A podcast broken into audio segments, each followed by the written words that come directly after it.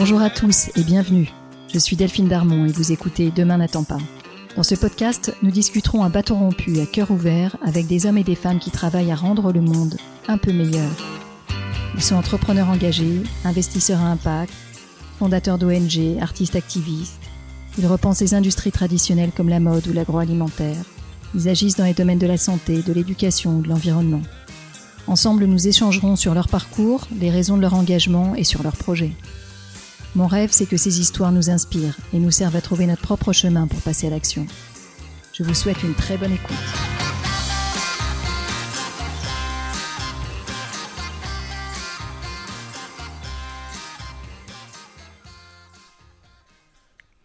Pour ce 13e épisode de Demain n'attend pas, j'ai l'honneur d'interviewer un géant, un pionnier du mouvement Food for Good. J'ai nommé Seth Goldman.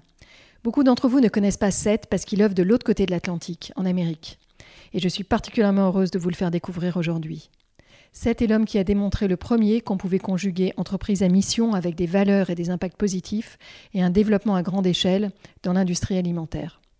Il a lancé la boisson Honesty dans les années 90, première boisson certifiée bio et commerce équitable, rachetée par Coca-Cola en 2011 et qui a réussi à maintenir et même élargir ses engagements sociétaux après le rachat par Coca. Aujourd'hui, Seth s'est engagé dans la lutte contre le réchauffement climatique et développe des marques alimentaires à base de plantes qui sont autant d'alternatives à notre consommation de viande d'élevage. Il est président du conseil d'administration de Beyond Meat, entreprise américaine leader de steaks végétaux, et a lancé des snacks et une chaîne de burgers à base de plantes. Dans cette discussion, in English of course, Seth partage et raconte pourquoi il croit dans l'entreprise comme une force essentielle de la transformation positive de nos sociétés, pourquoi et comment il a été amené à créer et à accompagner des marques alimentaires pionnières qui conjuguent impact et échelle, et comment la mission de ces entreprises a toujours été le moteur principal de son action. Je vous souhaite une très bonne écoute. Hi Seth. Hi, how are you? Seth, you're a groundbreaking entrepreneur, you're an activist, you're a philanthropist with a passion for planet healthy foods. I'm really thrilled to discuss with you today. You have co founded major trailblazing food companies. Could you please introduce yourself?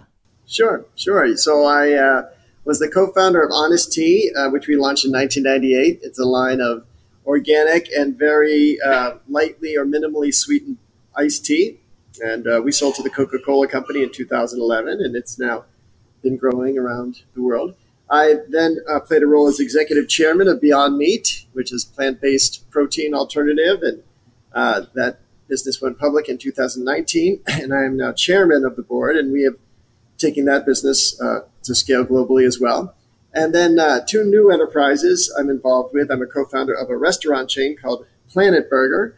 It's all plant based burgers and shakes and fries, and we have seven, eight of those now operating in the in the United States. And then my latest venture is a brand called Eat the Change, and it is planet-friendly snacks that are chef crafted, and we're just launching that business uh, here this spring.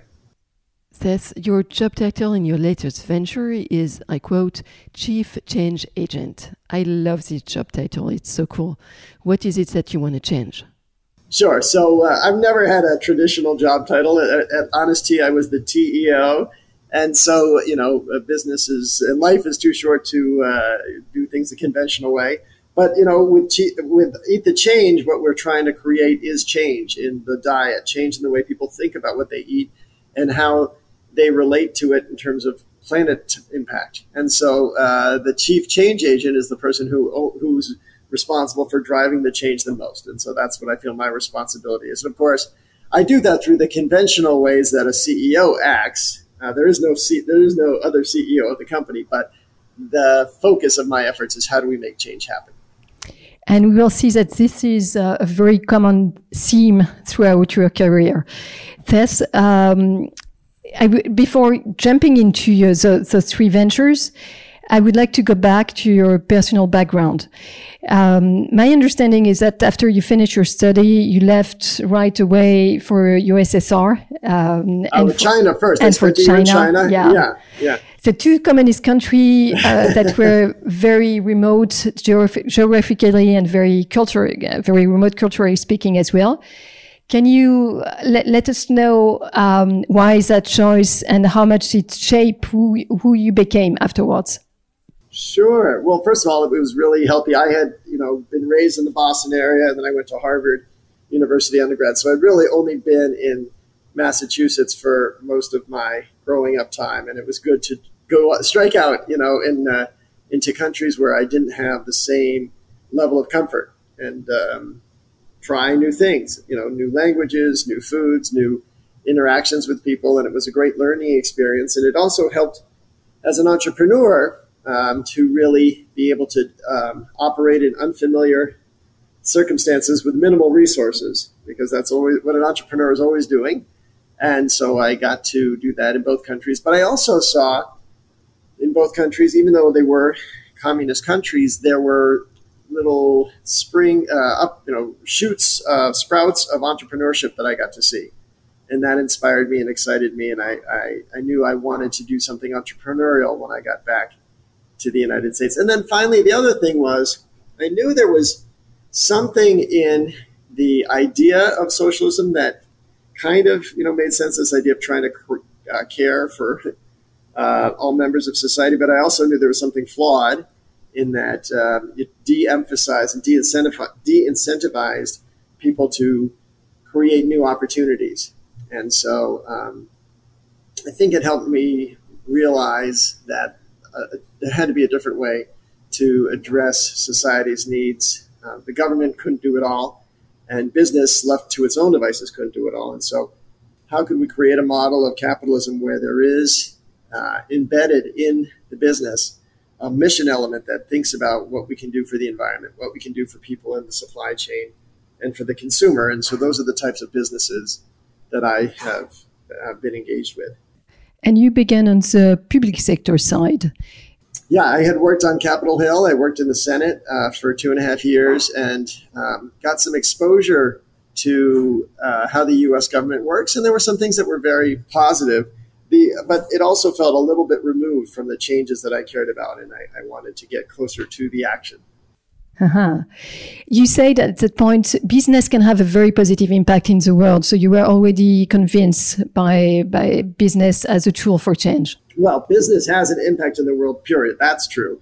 And then the question is, how can you direct the impact to be more positive? And so, uh, I certainly saw models of business that uh, were not conscious or thoughtful about the kind of impact they could have. What was your inspiration back then, thinking about businesses? Um, well, it was this idea. You know, I had. Um, in college was a government major, so I thought maybe government and politics was the way to make impact happen. But I, uh, and of course, I think everyone can agree there's needs that need to be addressed. But I uh, realized that business could be an effective way to address those changes, and, and so that was um, what got me excited. And were you inspired by some businesses in particular? Yeah, I had seen some businesses like uh, Stonyfield Farm, which is an organic yogurt company that's very mindful. I had uh, worked for a uh, investment company that was trying to direct its money towards conscious, you know, uh, companies, so they would avoid investing in tobacco companies or in companies with bad environmental records. Um, but I also saw that while that was a, a novel and, and noble approach to investing, it was still on the edges. It wasn't you know, really targeting change. It was just avoiding bad things. And so rather than avoiding bad things, could we create a business that did positive things. So you, you really are an activist entrepreneur. Um, all the all the companies you worked uh, either you created or worked for, they all, they have a, lot of theme in common. All of them are in food. All of them participate to solve major environmental or social issues, and and both if possible. And all of them are trailblazers. Um, so let's jump into your your first and longest venture, uh, Honest Tea. Um, so you co-founded Honest Tea in 1998 with your former business professor Barry Nalebuff. Uh, can you let us know how you came up with that business yeah, idea? I, I was in Barry's class and we were doing a case study of the beverage industry. And, and so we looked at the dynamics there. He asked, is there anything missing? And of course, you go to the store, there's hundreds of beverage options. But at the time, this was 1995, all the drinks had just about the same uh, calorie profile. They actually all had the same ingredient, which was high fructose corn syrup. And so I said, why isn't anybody making something with maybe one or two teaspoons of sugar uh, and with organic ingredients? And so that was kind of the genesis of the idea. And then I left. I didn't launch the business while I was in school. It's, I went out uh, and worked for that investment company for a few years, and then I got inspired to launch it. And and so I got back in touch with Barry, and uh, that was he had come up with this name, Honest Tea, which was a great uh, crystallizing idea. And then we started brewing tea in my kitchen, and I got a uh, an appointment with a local Whole Foods buying office in uh, which is not far away from us. And I brought in five thermoses of tea that I had brewed in our kitchen, and then um, I got an empty bottle. I pasted a label on it, and I said, "This is what I want to sell in your store." And and the buyer placed an order, so we were in business. Had you been inspired by the culture of tea that you had uh, come across when you were in China and, and USSR? Yes, yeah. Tea I had seen really was this very, first of all, a simple drink, very elegant, just leaves and water. But it was also a drink that was used to establish friendships and, mm, and, and much more than a beverage. That's right. That's right. So I was inspired by that. Uh, and then the other thing we knew learned about tea is that it is um, it's what tea leaves are one of the world's cheapest commodities. So you can make tea, very good tea, for a very low price, but you can, but it's enjoyed by some of the wealthiest countries and produced in some of the poorest. So we could be um, directing resources back to our suppliers in a way that was still market efficient, but could really create economic opportunity in these communities. And that's why we became the first fair trade certified bottled tea. You went from a business opportunity to really bringing a mission into your company um, uh, with organic and fair trade sourcing only. Um, was it a pre- prerequisite for, uh, for you from day one, or do you? Is it something that that you know to, took you time to uh, to to mature? Yeah, we didn't know exactly what form it would take, but one of the reasons that the term and the name Honest Tea appealed to me was because I knew it gave us that license to do these things. And in fact, we wrote our business plan, uh, and at Honest Tea's website, honesttea.com, we still have that original business plan up there. And in there, within our first page, is a statement about our commitment and aspirations for social responsibility. And we, we didn't know exactly what form, but of course, you know, this idea of what could we do for the consumer was having a less sweet drink what could we do for the environment was to make sure everything was organic. And then for the suppliers, fair trade. And so uh, for us, that was the way to ensure that all of these things could be uh, both clearly identified and delineated on the, on the bottle, meaning, you know, and also that they could be third party verified. It wasn't just someone saying, oh, believe us, we're doing good things. And then these were also objective guardrails that we created for the brand. And the reason that was important was because once we got acquired by Coca Cola, and of course today I'm not at Honest Tea, but I still feel very good about the brand because these guardrails are in place. And it means, uh, you know, just as much as I keep an eye out for the brand, it means somebody else is enforcing what the brand stands for. Was it difficult to convince uh, consumers, the investors back in that in those days um, both in terms of the level of sweetness, but also in terms of uh, you know buying at a more expensive price, but because this is your mission. Yeah, it was hard. If uh, people did not have a taste, they had not developed a, a, taste for a less sweet drink, and then they didn't know what organic was, and they didn't know what fair trade was. And so, part of that work we had to do was educate the consumer and make sure they understood what we were doing and why we were doing it. And so, we we put a lot of emphasis on sampling so people could taste it and on education. And uh, that's still the case even with the new business that we're doing. I think, you know, our name, Eat the Change, really is trying to, even just from the name, help people understand that what they eat makes an impact. And so, yeah, we are um, committed in all these enterprises to both educating and, and changing consumer behavior and you became the first organic and fair trade brand to be part of the world largest beverage dis distribution system. Um, I, I, presume that that um, uh, when you uh, when you began a couple of uh, decades ago now, uh, you spent a lot of time on the sourcing side and went to visit the suppliers, and especially to make sure that you know the the the way they were treated uh, was good enough, the, the, wages was good enough, and so on. What um, what were your your major takeaway from those visits? I, I know it, it's so life changing.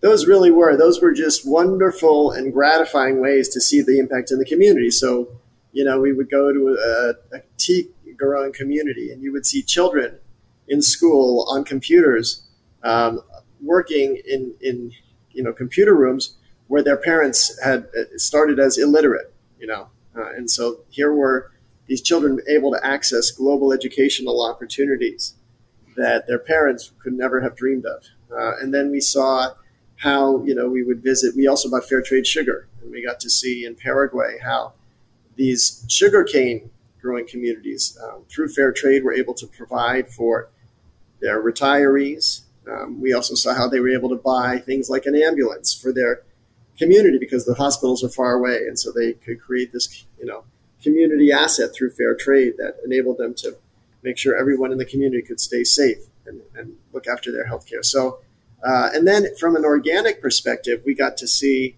the difference between an organic tea garden and a conventional or non-organic garden. And it was literally something you could hear. You could hear in the organic garden, hear monkeys and birds and all types of animal life. And the non-organic garden was much quieter. So these things were really powerful to see. And, and we did our best to communicate that to our consumers, to share that with our consumers too.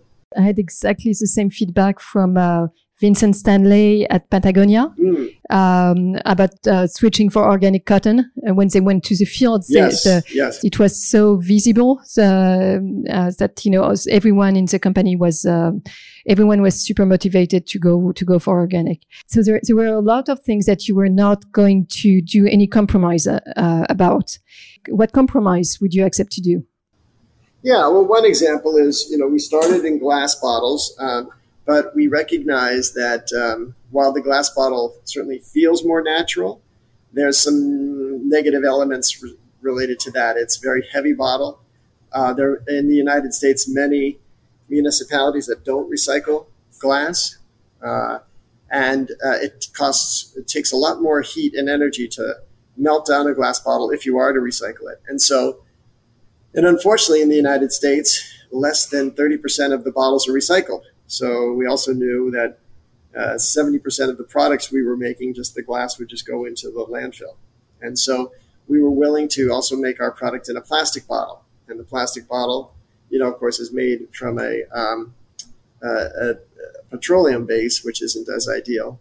But it's a it's a significantly lighter product. We could fit more of those on the truck, uh, and it can be recycled as well. So, um, from our point of view, that was a being available to the consumer in as many ways as possible is worth doing. You know, not everybody was happy with that decision, but from an environmental perspective, I I, I didn't feel worse.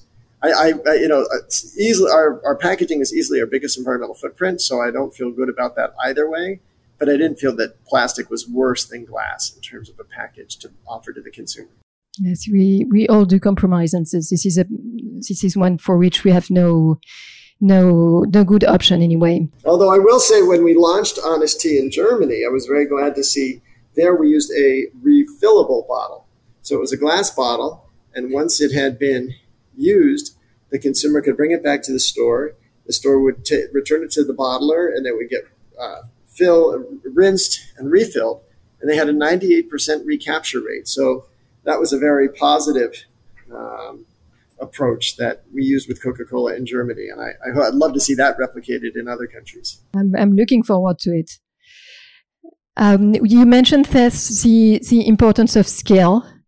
Um, so you sold about 40% of, of the company to, to Coca-Cola in um, 2001, 2011, sorry, 2011? Yeah. 2008, we sold 40% and 2011 we sold the remainder.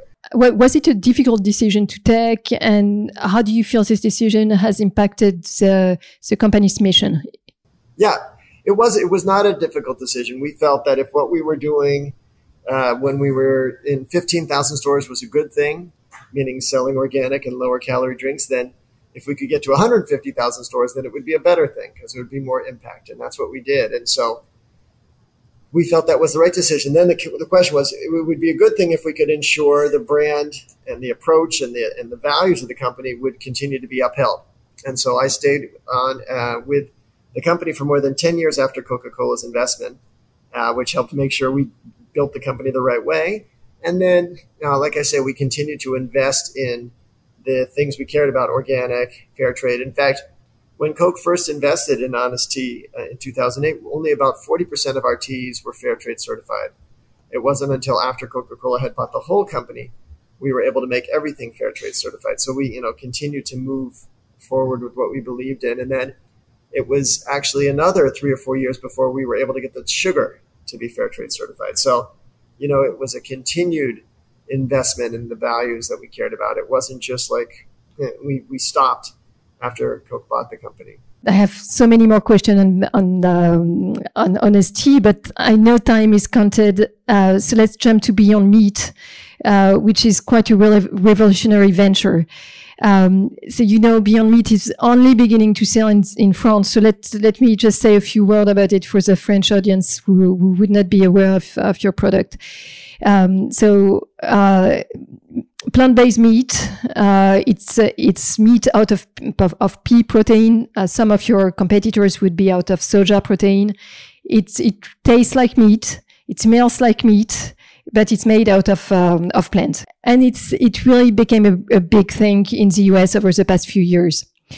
Um, so, Thess, uh, can you tell us a few words about why you you you went from uh, beverages to uh, plant-based uh, meat and how it appealed to um, to your own convic- convictions. Yeah. So I, uh, as a, our family has been vegetarian for oh, I guess about 15 years. Uh, at the time that um, after Honest Tea sold to Coca Cola, I was still working for Honest Tea, but I was ready to help build my next enterprise and uh, in 2012, my wife read an article about this company getting started out in California called Beyond Meat that was trying to replicate the taste and texture of meat using only plants.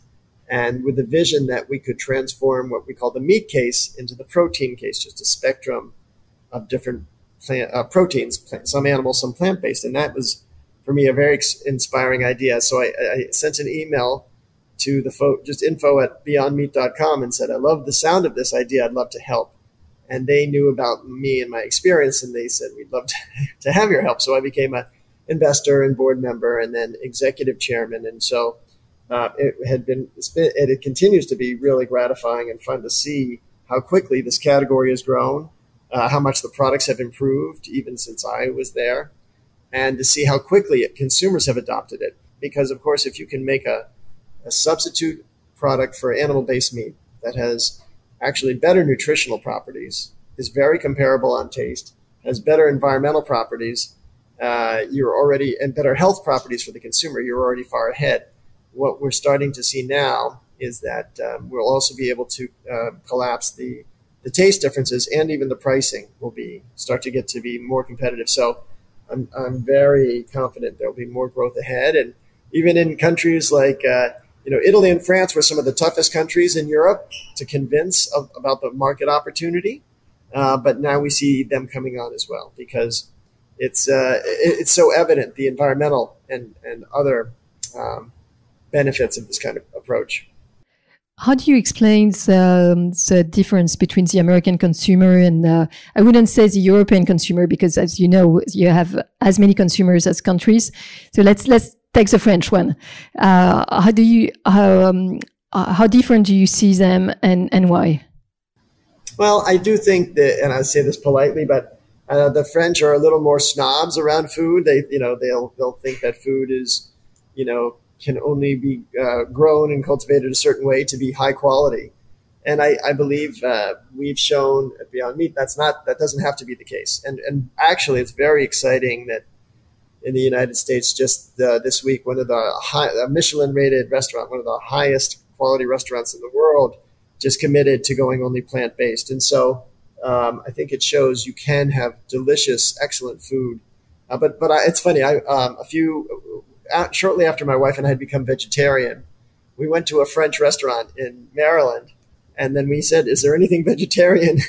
Uh, and the waiter said to us, he says, you do know you are in a French restaurant. I would say historically, the, the French diet is more based on, certainly on butter and on animals, but we've, um, it, the innovation, the pace of innovation, the quality and acceleration of, of taste for plant-based has grown so quickly in the United States. I'm confident um, that will continue. How close do you feel we are from, uh, in terms of taste, from uh, from the animal-based uh, meat? Uh, we're closer than we were uh, four years ago. I think another four years from now, it'll be almost indistinguishable. But there'll also be even um, superior environment uh, nutritional properties. You know, the Beyond Meat burger, which we just released this month, has um, less saturated fat than a beef product, but tastes really the same. So we'll keep, uh, you know, the, the, what we do know is the animal, the cow, isn't improving. You know, uh, it's a static target, whereas the Beyond Burger and, and this whole approach to food, every year we collapse the differences. Is there any compromise that you had to do to make it to to make this product happen? you know, once again, it's in a packaging that uh, is larger and bulkier. We have to be safe, so we have to make sure the consumer has um, access to it. But no, it, well, and of course, it's not organic, but that's because the supply chain hasn't been developed uh, yet the way we were able to do it with tea leaves. So, um, and uh, but we're very excited about this product and and how it will continue to grow. On, on top of your of yourself, there's uh, Beyond Meat counts some of some very influential investors uh, like um, Bill Gates, like Leonardo DiCaprio, like uh, Snoop Dogg's. How how key do you feel this has been to uh, Beyond Meat success? Yeah, it's wonderful to have this very diverse group of, of investors and supporters because it shows this isn't just a niche. We've also had amazing uh, international athletes um, yeah, absolutely. And, and, so it's a great way to validate. NBA stars. Yeah, NBA stars and uh, uh, Grand Prix drivers, everything, you know, all types of folks. And it's just a great way to show this isn't about, um, you don't have to sacrifice your health or your physical performance to be able to uh, enjoy these products. It also, you know, it also raised a lot of money recently. It went public in um, 2019. It was the most successful IPO of the year. Uh, so we can we can see that your own excitement about the product has is, is shared by the financial community. Um, anything that you want to um, elaborate on it? No, just more growth. We're excited about the growth ahead. You know, we've now set up production in China. We have production in Europe, so uh, we're we're ready to support uh, additional growth. You also you also signed recently a partnership with Pepsi. With Pepsi and with McDonald's and with the Yum brands. So a lot of uh, great opportunities to grow. So with McDonald's, I presume you're going to sell your product within the, the McDonald's and and this is going to help become even more mass market and reach uh, reach yeah. uh, reach scale. Um, do you want to say a few words about your your partnership with Pepsi? Uh, it's exciting that you know that's a, a, the largest distribution system for snacks uh, in the world, and, and so we think there'll be a great opportunity there to expand the uh, brand into new occasions. So you, you, more recently you launched your own venture again. Right, you did right. it again, um, but you you you are, you are keeping a rule at uh, Beyond Meat at the same time, are you? Yeah, as chair of the board of Beyond Meat, uh, but that frees me up. I was executive chair. The shift to just chair means I'm not an officer of the company and I can create new enterprises. Uh-huh. So let's let's say a few words about Plant Burger and mm-hmm. Eat the Change. Um, I, I, love the name "Eat the Change, by the way. As you as you mentioned you. before, it's uh, it, it it says so much. Um, you want to build a civic movement in a way, and you're bringing products and distribution and so much more. Uh, do you want to present uh, maybe uh, the, the mission of "Eat the Change? Sure. Uh, the idea is that we can offer foods that are planet based uh, and planet friendly and delicious as well, and uh, and get people to bring that into their diet on a daily basis. And as they do that, that'll also help them think about every time they make a, a choice for a meal, they're making a decision about the impact they have on the planet. How, how do you feel the, the consumer um, how much do you feel the consumer is now conscious of his um, of the impact of his own decision making process? They're starting. They're starting, but it's so early, and we need they need more. You launched your first product uh, a couple of weeks ago. It's a mushroom jerky. Yeah, it's great. It's it is so. Um, mushrooms are an amazing food. They're actually not plants or animals. They're their own kingdom, of the fungi.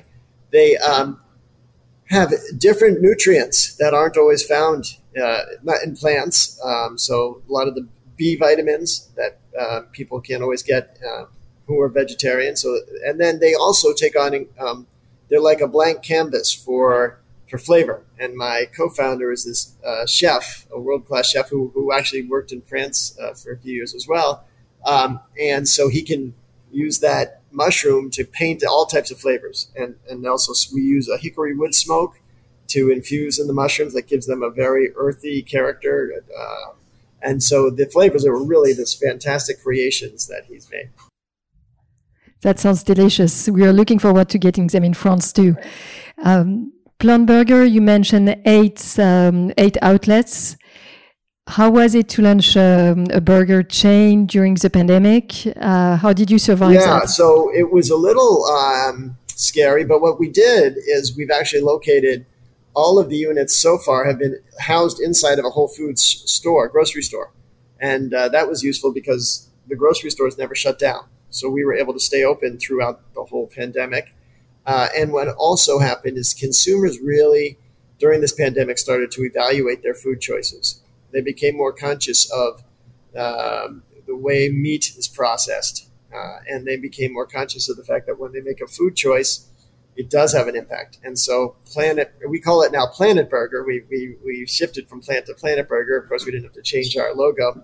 Um, and that enabled us to be uh, help educate consumers and bring them along. And so it's been really gratifying to see how that business has grown. I imagine you also had a quite a focus on nutrition, um, even though it's uh, it's a burger chain. How do you reconcile the two?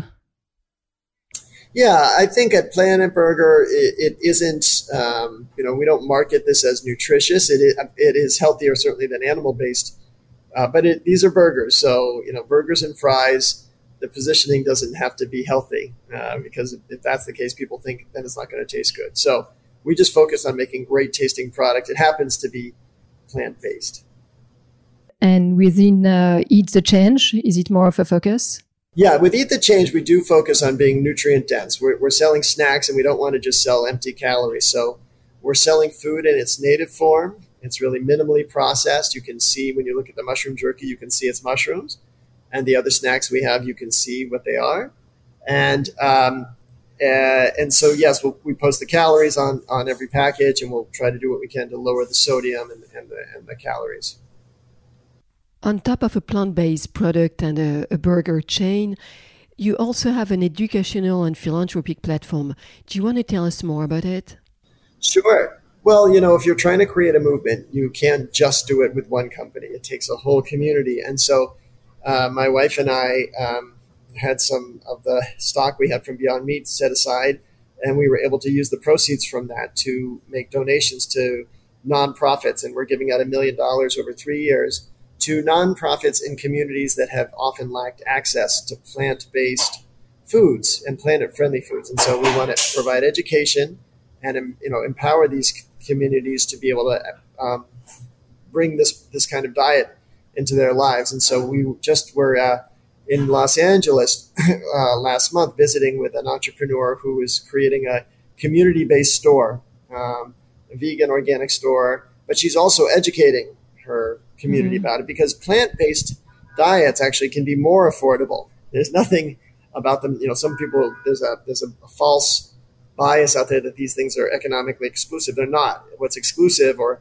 not always available is education and distribution. And so when we can help this entrepreneur set up a store in West LA, which um, then all of a sudden they have the, the, the availability and the means to start this kind of diet. Do you plan to work with schools as well? Yes, yes, indeed. Yeah, we're working with some educational programs, so there's a lot of education involved in this. Any specific message you want to address to consumers, especially to the one who have not shifted their diet to a more plant-based diet? Yeah, I mean, every time they eat, there's the choice they make, and they may say, "Well, uh, this time I choose not to make a choice." Well, it doesn't matter whether it's conscious or not. Every time you eat, you're making a choice and you're making an impact. And so, to the extent you can be mindful of it and, and consider it, that's a, um, a positive thing. We actually did a great program and promotion with Eat the Change in April, and it's on our website. For the first 21 days of the month, every day we offered a different step somebody could take to move toward a more planet friendly diet.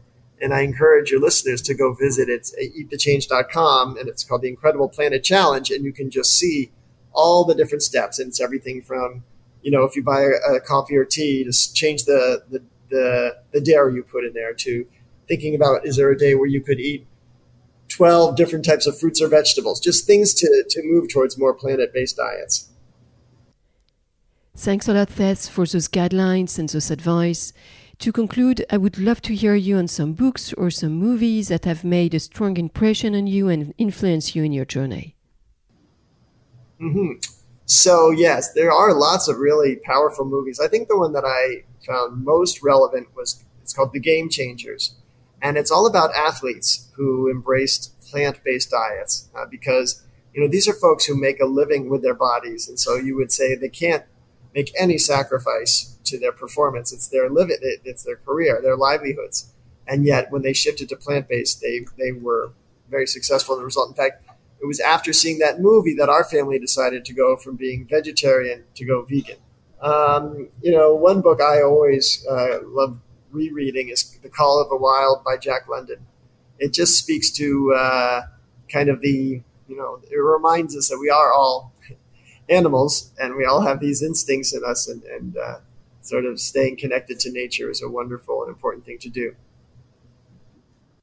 Thank you so much, Seth, for sharing your journey with empathy and with transparency. Your commitment to doing good is really inspirational. I wish you a lot of success in your latest ventures. They will, of, for sure, help us to embrace a diet that relies more, eh, more heavily on plants. Thank you. Hope to come to Europe with it. Absolutely. We, we yeah. wait for you in Paris anytime. Good. Okay. Thank, Thank you. you very much. Good to see you. Bye bye. Un grand merci de nous avoir écoutés jusqu'ici. J'espère que cet épisode vous a plu. N'hésitez pas à nous laisser vos commentaires ou suggestions d'invités sur Instagram. Enfin, si le podcast vous a plu, allez vous abonner et notez-le 5 étoiles bien sûr sur Apple Podcast. Vous pouvez même demander à vos amis, à vos enfants, à vos voisins, aux amis de vos amis, aux voisins de vos voisins, de mettre une note au podcast. C'est comme ça seulement que Demain n'attend pas gagnera de la visibilité et sera trouvable sur les plateformes. Alors je vous dis à très bientôt pour un nouvel épisode.